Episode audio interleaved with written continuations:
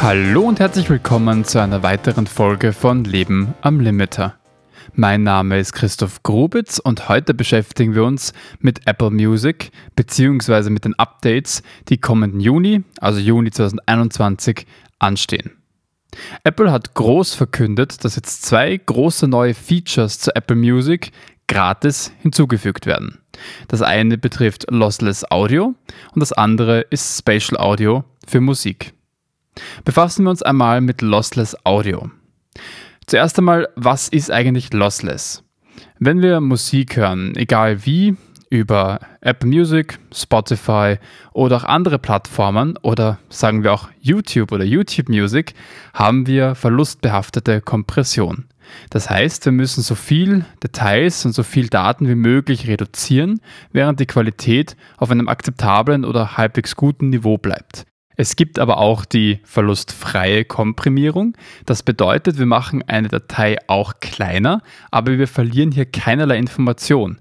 Denn anstatt dass wir eine Rohdatei, wie zum Beispiel ein Wave-File, abspeichern, das die Datenmenge am Handy zum Beispiel sprengen könnte und natürlich auch viel Geld den Firmen kosten würde, können wir diese Datei so komprimieren, dass sie verlustfrei auch wieder wiederhergestellt werden kann. Das heißt, wir suchen uns einfach Informationen, die redundant sind die sozusagen anders beschrieben werden können und können das Original trotzdem noch wiederherstellen und sparen gleichzeitig auch noch Datenmenge.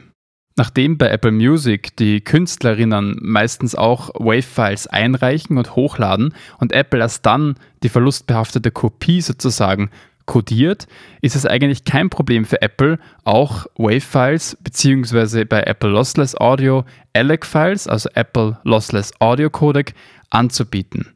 Hier gehen die Qualitätsstufen bis 192 kHz, was meistens das Maximum ist, bei dem Produktionen überhaupt aufgenommen werden, weil das sehr, sehr hoch ist von der Abtastrate. Und 24 Bit, das heißt ungefähr die Bittiefe oder die Dynamik zwischen laut und leise, der, der Unterschied, den der Mensch wahrnehmen kann. Alles höhere, wie zum Beispiel 32-Bit, wäre dann noch für Produktionen interessant, aber für den Endkonsumenten oder Konsumentin nicht mehr. Zum Thema Abtastrate und Bittiefe gibt es bereits eine Folge hier bei Leben am Limiter. Das ist Folge 8, digitales Audio und seine Macken. Also einfach mal reinhören, wenn ihr mehr über Abtastrate und Bittiefe erfahren wollt. Eine große Frage wird auch sein, ob Apple Lossless Audio auch für Android angeboten wird. Nachdem ALEC, also der Apple Lossless Audio Codec nicht wirklich unter Android unterstützt wird oder zumindest nicht von offizieller Seite meines Wissens nach, glaube ich nicht, dass Android das unterstützen wird, obwohl es theoretisch gehen würde. Das heißt, vermutlich wird Lossless Audio nur auf iOS-Geräten und macOS-Geräten funktionieren, wobei eine Unterstützung bei Android natürlich auch ein großer Faktor wäre und theoretisch möglich. Aber selbst bei iOS und macOS-Geräten haben wir noch ein anderes Problem. Und das Problem nennt sich Bluetooth. Apple setzt sehr auf Bluetooth, was sehr praktisch ist. Ich habe die Vor- und Nachteile bereits bei Folge 1 erklärt, bei Bluetooth Audio und seine Macken. Aber wir haben kurz gesagt das Problem, dass Bluetooth immer verlustbehaftet überträgt. Denn es gibt derzeit keinen verlustfreien Codec, der mit Bluetooth funktioniert. Das heißt, wenn wir jetzt Apple Lossless über Bluetooth übertragen wollen, haben wir eigentlich kein Lossless Audio mehr, sondern erst wieder eine komprimierte, verlustbehaftet codierte Datei bzw. Wiedergabe. Wer nun Apple-Geräte benutzt und mit diesen über Bluetooth Audio oder Musik hört, der nutzt standardmäßig AAC. Das heißt einen verlustbehafteten Codec, der allerdings sehr gut die Qualität erhalten kann. Apple Music zum Beispiel benutzt standardmäßig ebenso AAC. Das heißt, wenn man jetzt Apple Music anhört und eine AAC-Datei mehr oder weniger wiedergibt, dann wird dieses AAC noch einmal in AAC konvertiert und dann auf die Kopfhörer wiedergegeben. Das bedeutet, wir haben eine doppelte Konvertierung. Allerdings hat AAC den Vorteil, dass wir mehrfache Codierungsiterationen machen können, ohne nennenswerte Verluste. Das heißt, von AAC zu AAC und wieder zu AAC zum Beispiel zu konvertieren, würde kaum Einschränkungen bringen. Nicht so, wie wenn wir jetzt zum Beispiel von MP3 auf AAC gehen oder von AAC auf MP3, weil hier die Algorithmen komplett anders funktionieren und dadurch der Verlust immer und immer größer wird, weil diese Codecs unterschiedlich die Qualität erhalten wollen und wenn beide angewendet werden, stanzen wir sozusagen immer mehr und immer mehr Löcher rein. Warum ist das jetzt überhaupt relevant? Wenn wir jetzt Lossless Audio haben und zu AAC durch Bluetooth sozusagen konvertieren, klingt das ja gut, weil wir haben ja nur einen einzigen Verlustschritt und das ist die Bluetooth-Übertragung. Allerdings ist eben die Konvertierung von AAC zu AAC nicht so verlustbehaftet, wie man annehmen mag. Das heißt, es macht wahrscheinlich kaum einen Unterschied, ob ich jetzt von Lossless Audio gehe und dann AAC benutze oder von AAC zu AAC. Der Unterschied ist sicher da, aber dann ist die Frage, zahlt es sich wirklich aus, hier Lossless Audio zu benutzen, wenn ich dann erst wieder einen verlustbehafteten Codec für meine Bluetooth-Kopfhörer hernehme. Alles in allem ist das also irgendwie ein Fortschritt, dass Lossless Audio verfügbar ist und ein bisschen ein Rückschritt, weil man dann erst wieder Kopfhörer braucht, die über den Kopfhöreranschluss funktionieren. Nun gibt es natürlich auch einen kleinen Sonderfall wie die AirPods Max. Die sind nämlich laut Apple nicht lossless. Der Grund dafür, obwohl eben ein Klinkenkabel benutzt werden kann, wenn die Kopfhörer kabelgebunden verwendet werden, ist das Problem, dass dieses Kabel von analog zu digital wandelt. Das ist dasselbe Kabel oder dasselbe Prinzip, wie das iPhone Kopfhörer sozusagen über Lightning ansteuern kann, nur dass bei den AirPods Max das Signal analog kommt und dann digital im Kopfhörer umgewandelt wird. Das heißt, konkret stecke ich jetzt die AirPods Max am iPhone an, dann wandelt das iPhone mit dem Adapter das digitale Signal zu einem analogen um.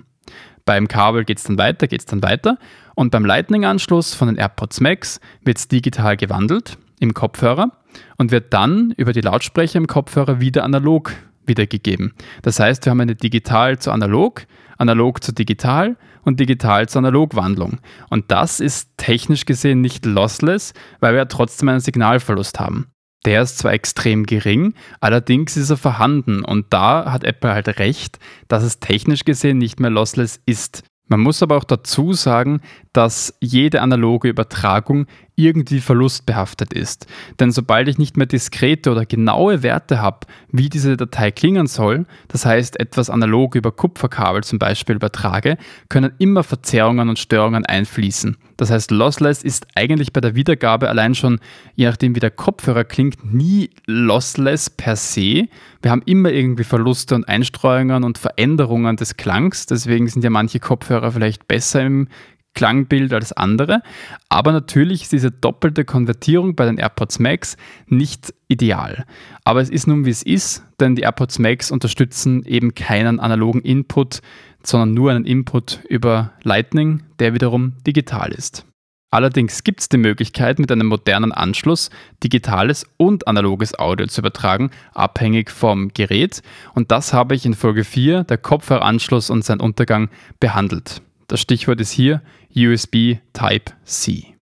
Um mal Apple Lossless Audio zusammenzufassen, es ist eine extrem gute Möglichkeit, die Option für verlustfreies Audio zu bieten, selbst wenn es nur über den Kopfhöreranschluss funktioniert. Denn in Zukunft kann es ja sein, dass wir vielleicht Bluetooth-Kopfhörer haben, die auch verlustfrei übertragen können. Es ist halt natürlich aktuell nicht möglich, aber in der Zukunft kann sich ja vieles ändern. Aktuell wartet ja Spotify, Amazon und Tidal mit verlustfreiem Audio auf.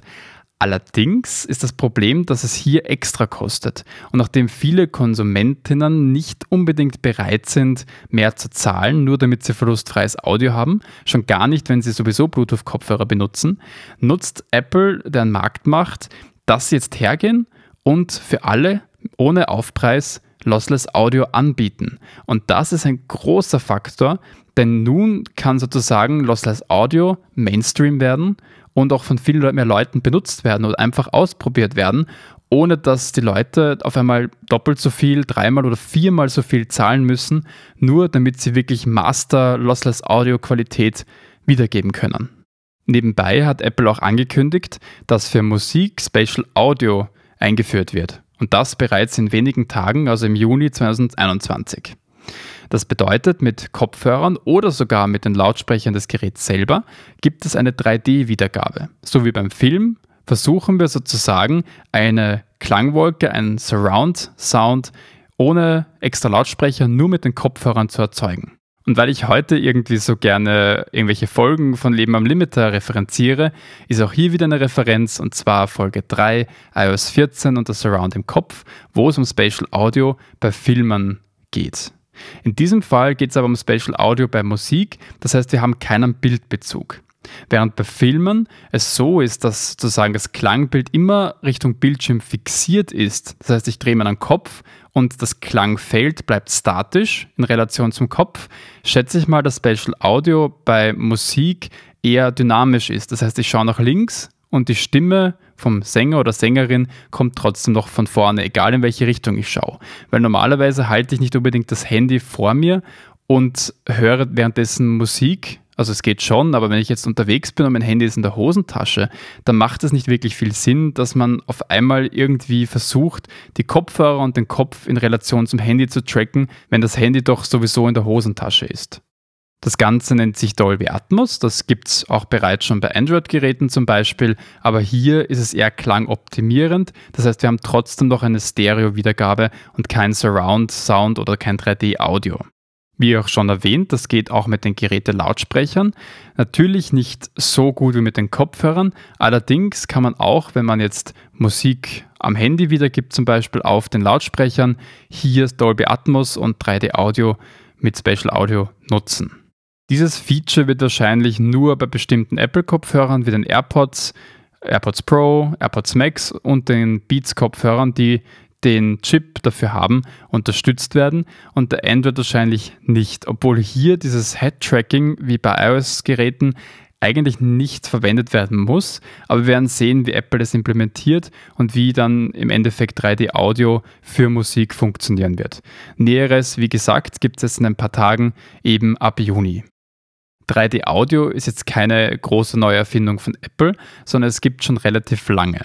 Allerdings kann Apple jetzt vor allem mit den iOS-Geräten und Apple Music 3D-Audio Mainstream machen. Das heißt, mehr oder weniger von einem Gimmick das sehr kompliziert ist einzurichten, zu einem extrem praktischen Feature machen, das halt jeder, wenn er möchte, aktivieren kann. Und hier hat Apple einfach die Marktmacht und die Software- und Hardware-Integration, dass sie es wirklich durchsetzen können. Denn andere Firmen wie Spotify, Amazon und Tidal tun sich wahrscheinlich schwer, dass sie Special Audio irgendwie in den Markt bringen, vor allem wenn die Hardware das nicht unterstützt oder halt das Klangerlebnis nicht so optimal ist, wie man sich wünschen würde. Apple hat hier einfach die Marktmacht und die Möglichkeit, ein neues Feature auszurollen, das eben vielleicht von vielen mehr Leuten genutzt werden kann. Ob es natürlich dann auch verwendet wird, das kann nur die Zeit zeigen. Im Großen und Ganzen sind das eigentlich tolle Features, die angekündigt worden sind. Zwar wahrscheinlich nur für iOS und macOS-Geräte, allerdings ist es doch ein großer Schritt, dass Lossless Audio angeboten wird, genauso wie Spatial Audio. Denn je mehr Optionen der Musikhörende hat, desto besser ist es. Und selbst wenn jemand sagt, er braucht beides nicht, dann muss er sie auch nicht verwenden. Und das Beste an dem Ganzen ist eigentlich, dass man nicht mehr zahlen muss, denn das Ganze ist schon in Apple Music integriert. Das heißt, das Feature ist ab Juni, oder besser gesagt, die Features sind ab Juni für alle mit kompatiblen Geräten und Apple Music Abonnement verfügbar. Das heißt, einfach mal ausprobieren und wenn es gut ist, dann kann man es ja weiter benutzen und wenn nicht, dann kann man es getrost ignorieren. Also, dass der Preis hier gleich geblieben ist, das ist ein großer Fortschritt und wird dazu führen, dass vielleicht mehr Leute eben es ausprobieren wollen und nicht extra zahlen müssen, um dann drauf zu kommen, dass sich das gar nicht lohnt oder erst gar nicht ausprobieren wollen, weil es eben so viel kostet. In ein paar Tagen gibt es hoffentlich nähere Infos und dann kann man vielleicht schon Spatial Audio oder Lossless Audio ausprobieren. Für Fragen, Wünsche, Anregungen und Beschwerden bin ich sowohl unter E-Mail als auch unter Social Media erreichbar. Unter E-Mail unter lebenamlimiter at christophgrubitz.at oder auf Social Media, zum Beispiel Twitter, Instagram und Facebook unter Leben am Limiter. Mein Name ist Christoph Grubitz und das war der Podcast Leben am Limiter.